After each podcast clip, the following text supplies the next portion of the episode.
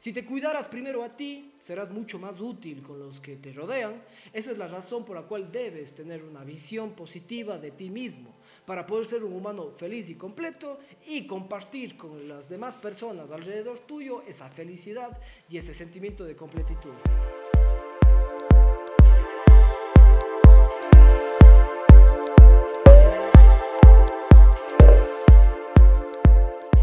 Sé que suena bastante narcisista recomendarte de que ante todo aprendas a amarte a ti mismo primero. Y más aún en la actualidad, cuando ahora la sociedad cada vez intenta más normalizar el hecho de que la humildad es lo mejor que puedes hacer y que cualquier actitud de cualquier persona en contra de esta humildad es visto casi casi que como un crimen.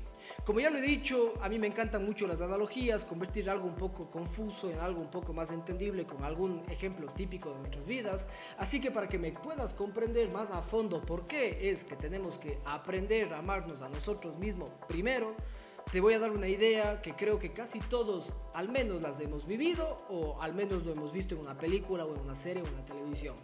Cuando tú te subes a un avión, existe un asistente de vuelo, el cual repasa una serie de instrucciones de seguridad que son familiares para él, porque ya lo ha repetido un millón de veces.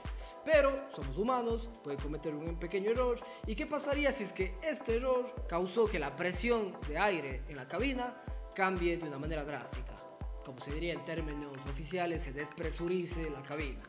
Las máscaras de oxígeno que están en el techo van a caer y como siempre nos han dicho las instrucciones de emergencia que tenemos en los asientos, en los aviones y también lo que nos dice siempre al inicio de cada vuelo los asistentes de vuelo, valga la redundancia, es que si tienes un niño a tu lado, primero ponte la máscara tú y luego ayudarás a otros. Así sea un niño, así sea tu hijo.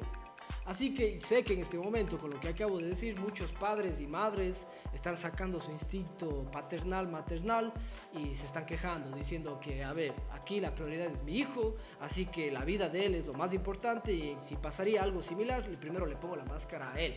Yo no importo, él es la prioridad. Pero ¿qué pasaría si mientras estás intentando colocarle la máscara a tu hijo, tú te quedas sin aire, pierdes el conocimiento y te desmayas? Ahora, ¿quién va a ayudar a tu hijo? Los dos salieron perdiendo, los dos se desmayaron. No hubo solución. No significa que porque te preocupes primero en él, va a estar bien a largo plazo él.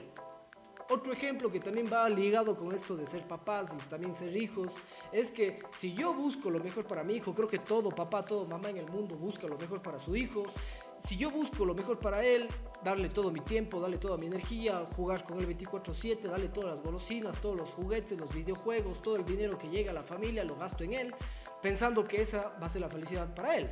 Pero ¿qué pasaría si por eso yo empiezo a perder de peso, me botan del trabajo, no me siento completo, me siento que más soy una molestia para la sociedad y así a largo plazo voy a dejar de ser yo y voy a pasar a ser simplemente un robot que cuida de mi hijo? Nada más. Y en el caso más crítico para mi hijo voy a dejar de ser su padre y voy a pasar a ser simplemente el robotcito que cuida de él. Esto no es productivo ni para mí ni para mi hijo, peor para mi hijo. Si te cuidaras primero a ti, serás mucho más útil con los que te rodean.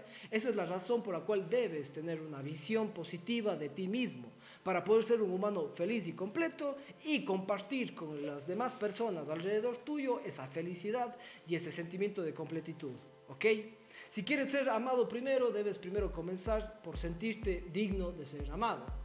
Es imposible que alguien encuentre las mil y un virtudes que tú tienes, pero tú estás enfocado al 100% en encontrar las mil y un mierdas que haces en la vida.